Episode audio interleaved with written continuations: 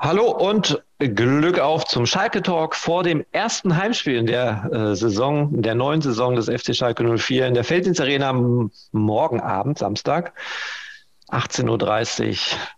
Borussia Mönchengladbach zu Gast. Also schon mal ein großer Name und auch ein großer Name ist heute wieder unser Experte, Frank Lesinski. Hallo und Glück auf nach Gelsenkirchen. Hallo. René, seit wann bist du ein Spaßvogel? Das kenne ich ja gar nicht an dir. Aha, okay. Ähm, ich dachte, ich hätte sehr viel Humor äh, ja. bei deiner Geburt eingeschaut bekommen. Okay. Frank, Spaß beiseite, es wird ernst morgen für den FC Schalke 04. Ähm, sagen wir, es ist. Der erste Spieltag ging gründlich in der Hose. Wir kennen alle Begleiterscheinungen. Ähm, wir haben es gesehen, wir haben lange darüber berichtet. Ist Köln abgehakt? Ist das raus aus den Köpfen der Spieler? Weil die haben es ja genauso quasi. Die sagen zwar, nein, hier, uns beschäftigt das jetzt nicht mit der Schiedsrichterentscheidung, das ist abgehakt, aber glaubst du, das ist wirklich abgehakt bei denen im Kopf? Ist schwer zu sagen, aber ich sag mal, der Trainer und der Sportdirektor tun alles, äh, damit es abgehakt ist. Also Frank Kramer hat äh, auf Fragen nochmal zu möglichen Konsequenzen aus dem Köln-Spiel äh, gestern ganz klar gesagt, wir richten den Blick nach vorn. Er mochte, mochte am liebsten gar nicht mehr über Köln reden. Und ich glaube, das ist auch äh, die richtige Verhaltensweise, weil du es ja nicht mehr ändern kannst. Der, die Niederlage ist perfekt, die Punkte sind weg. Mhm. Und äh, natürlich hat es geschmerzt, weil im Hinterkopf äh, durch den äh, modest äh, sich abzeichnenden Wechsel zu Dortmund, durch Verletzung von einigen Stammspielern, alles beides auf Kölner Seite, hatte Schalke sich insgeheim schon was ausgerechnet, aber eben durch diese Begleitumstände ähm, ist das jetzt abgehakt und die Mannschaft muss nach vorne gucken. Und äh, die nächsten beiden Aufgaben oder die nächsten drei Aufgaben werden ja sau schwer. Es ist ja nicht nur Mönchengladbach, danach geht's nach Wolfsburg und dann zu Hause gegen Union Berlin. Das sind ja alles Mannschaften, äh, wo es nicht einfach wird zu punkten. Mhm. Aber wenn wir auf das komplette Feld der ersten Bundesliga schauen, dann könnte man eigentlich sagen, es, es wird kein Spiel einfach. Ne? Also der FC Schalke 04 muss sich da neu einordnen und vor allen Dingen die Fans müssen sich auch irgendwie neu einordnen und sagen, okay, mhm. ja, Gladbach ist schon gut gestartet, ne? Zwei große Siege gefeiert und strotzen vor Selbstvertrauen. Was glaubst du, ist denn drin überhaupt für den FC Schalke 04? Ja, das ist schwer zu sagen. Also was mich äh, ein bisschen pessimistisch äh, stimmt, ist eben, äh, dass Mönchengladbach sehr, sehr viele schneller Spieler in seinen Reihen hat und äh, da muss Schalke natürlich in der Abwehr höllisch aufpassen und äh, die gegnerischen Stürmer, wie beispielsweise Tyram oder Player, am besten schon bei der Ballannahme stören. Denn wenn die einmal auf Touren kommen, äh, die haben natürlich eine unheimliche Geschwindigkeit. Mhm. Aber äh, Frank Kramer hat das auch gestern angedeutet. Äh, dass man gegen solchen Gegner nur bestehen kann, wenn man einen festen Plan hat. Wie dieser Plan aussieht, das wollte er nicht konkretisieren, aber ich gehe schon davon aus, äh, dass er seinen Spielern äh, ganz klare taktische Vorgaben geben wird, um gegen Mönchengladbach zu bestehen. Theoretisch muss der FC Schalke 04 ja jeden Gegner quasi auf, auf sich neu einstellen. Also, oder ist der FC Schalke schon in der Lage, sein Ding durchzuziehen? Als, Aufstiegs-, als, als Aufsteiger und besser gesagt, jemand, der die Klasse halten will, wahrscheinlich schwer möglich, ne? Ist richtig. Also ich glaube schon, dass man äh, schon verstärkt auch nach dem Gegner gucken muss und äh, Gladbach hat ja jetzt auch ein bisschen Paradigmenwechsel vorgenommen. Äh, sie wollen ja weg von diesem überfallartigen Spiel von der letzten Saison, äh, was ja Adi Hütter präferiert hat, aber was ja auf Strecke gesehen nicht funktioniert hat. Sie wollen wieder mehr Ballbesitzfußball spielen, aber da ist Schalke eben gefordert, diesen Ballbesitzfußball äh, so, äh, so gut es geht zu unterbinden. Und äh, da wird man jetzt sehen, was der Trainer sich äh, ausgedacht hat. Äh, ein ganz wichtiger Faktor äh, bei diesem Spiel liegt allerdings außerhalb des Spielfelds. Äh, das wurde gestern an vielen Statements deutlich. Und das ist eben die Bedeutung der Schalker Anhänger. Mhm. Und daher hoffen sich Trainer Frank Kramer und auch Rufen Schröder, diese Energie von den Rängen, die sich ja in der Endphase der Zweitligasaison gezeigt hat, dass diese Energie der Fans ähm, sich äh, auch äh, in die erste Bundesliga jetzt transportieren lässt. Und äh, gestern gab es ja nochmal einen vehementen Appell von Kramer auch und Schröder, dass die Fans eben äh, wie ein Mann hinter ihrer Mannschaft stehen äh, können und sollen. Und äh, das gibt natürlich dann äh, bei 60.000 äh, eben auch einen äh, großen Rückhalt und Schwung, um vielleicht gegen Gladbach äh, punktemäßig etwas mitzunehmen.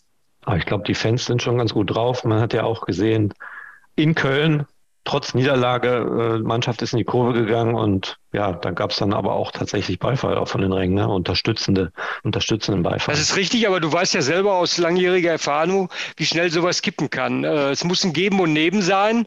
Äh, ja. Einerseits ist es natürlich richtig und wichtig, dass die Fans wie ein Mann hinter ihrer Mannschaft stehen, aber gleichzeitig muss natürlich auch schon von der Mannschaft was kommen in puncto Körpersprache und Zweikampfverhalten, äh, da muss dann noch eine Schippe draufgelegt werden äh, im Vergleich zum Köln-Spiel.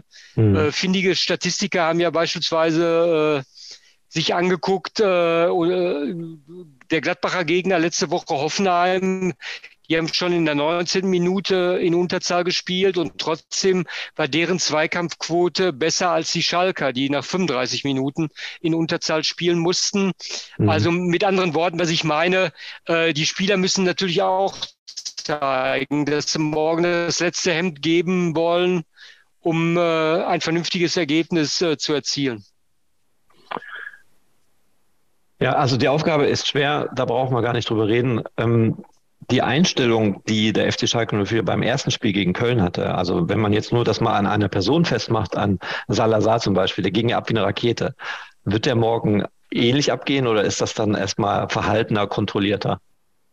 Ich glaube schon, dass er ein bisschen kontrollierter äh, äh, zu Werke gehen wird, weil äh, wir haben Frank Kramer schon nach dem Köln-Spiel unmittelbar danach gefragt äh, und er hat auch schon durchblicken lassen, äh, dass Salazar mal noch ein bisschen sein Temperament zügeln äh, sollte und müsste. Äh, ist natürlich gut, wenn er Emotionen zeigt und wenn er die Mannschaft mitreißen will, aber das ist immer ein schmaler Grad, er darf dann auch nicht überziehen. Äh, und das habe ich schon in der letzten Saison bei ihm festgestellt dass er manchmal äh, auch mit seinem eigenen Tempo dann zu viel will und dass mhm. er nach 60 Minuten dann ein bisschen platt ist und da muss er seine Kräfte noch lernen, äh, ein bisschen vernünftiger einzuteilen. Sonst bringt das ja auch der Mannschaft nichts. Wenn er 60 Minuten volle Pulle spielt und hat danach aber äh, nichts mehr im Tank, äh, dann ist das auch nicht im Sinne des Erfinders. Die Mannschaft kann aber aus den Vollen schöpfen, bis auf die Sperre von Drexler sind alle an mhm. Bord. Wie wird es mhm. denn vorne aussehen im Sturm? Also meine, äh, mein Bauchgefühl sagt mir Terodde und Bülter. Der, der Aufstiegssturm wird äh, diesmal beginnen. Mhm. Äh, aus mehreren Gründen. Äh, einmal ist äh, Sebastian Polter äh, noch nicht so weit oder hat noch nicht überzeugen können, weder beim Pokalspiel in Oldenburg gegen Bremer SV noch in Köln. Er rackert und ackert zwar viel, aber man vermisst schon die Durchschlagskraft. Und im Pokalspiel hat er natürlich sehr, sehr viel Chancen versemmelt. Mhm. Und Bülter muss man ja sagen, äh, dass er nach seiner Einwechslung in Köln nicht nur das Tor gemacht hat, sondern auch für sehr viel Betrieb gesorgt hat. Und von daher, äh, der Trainer hat ihn auch jetzt explizit gelobt am Donnerstag ähm, in der Pressekonferenz. Deshalb gehe ich davon aus, dass die beiden spielen. Bei Larsson, äh, der wird zum Kader gehören, aber noch nicht beginnen, weil er noch ein bisschen Trainingsrückstand hatte, weil er die letzten Wochen äh, nicht kontinuierlich im Mannschaftstraining war, weil er ja noch gar nicht wusste, bei welchem Verein er spielen wird. Mhm. Zehn Chancen waren es übrigens von Herrn Polter gegen, Bremen, gegen Bremer SV. Ähm, erinnert mich so ein bisschen an Guido Burgstaller. Hast du auch schon mal diesen Vergleich? So irgendwie hat er auch viel gerackert und aber auch nicht mehr getroffen. Ne? Ja, äh, da ist durchaus was, was dran, zumindest in einigen Phasen von Burgi, äh, das stimmt. Äh, aber wie gesagt, ich bewerte das jetzt auch nicht über, weil Polter erst jetzt zwei Spiele gemacht hat und man muss dann mal abwarten, wie er es in der im weiteren Saisonverlauf läuft. Äh, nur du weißt äh, ja selbst, äh, für Stürmer ist es wichtig, dass sie treffen.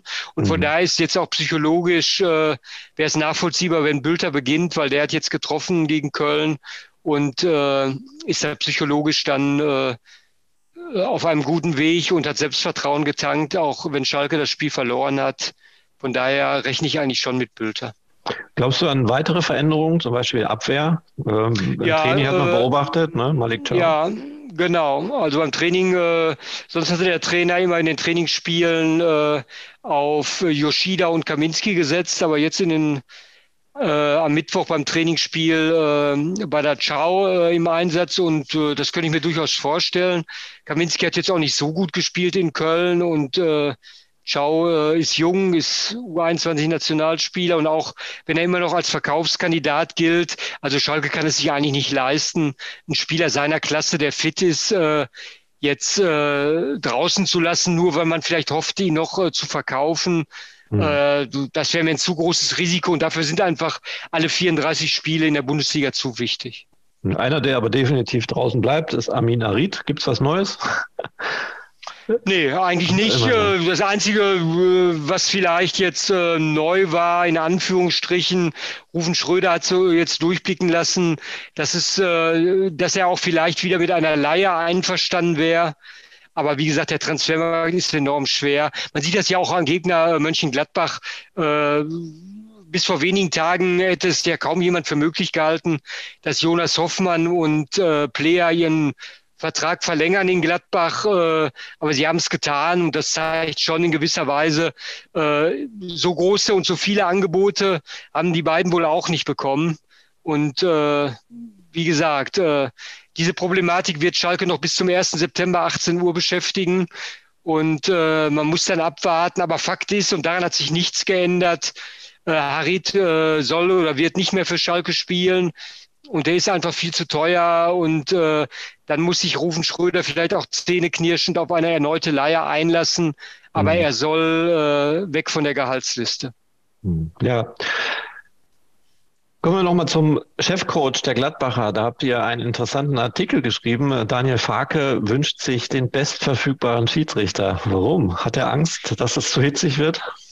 Nein, das nicht, aber er, er, hat so argumentiert vor dem Hintergrund äh, des Köln-Spiels, weil er hat natürlich jetzt Befürchtungen, äh, dass der Schiedsrichter, der morgen pfeifen wird, so im Fokus steht und dass er vielleicht bei strittigen Entscheidungen jetzt äh, vielleicht dann unbewusst für, zu Schalke entscheidet. Äh, mhm. Und äh, das wäre jetzt eben nicht im Sinne des Gladbacher Erfinders.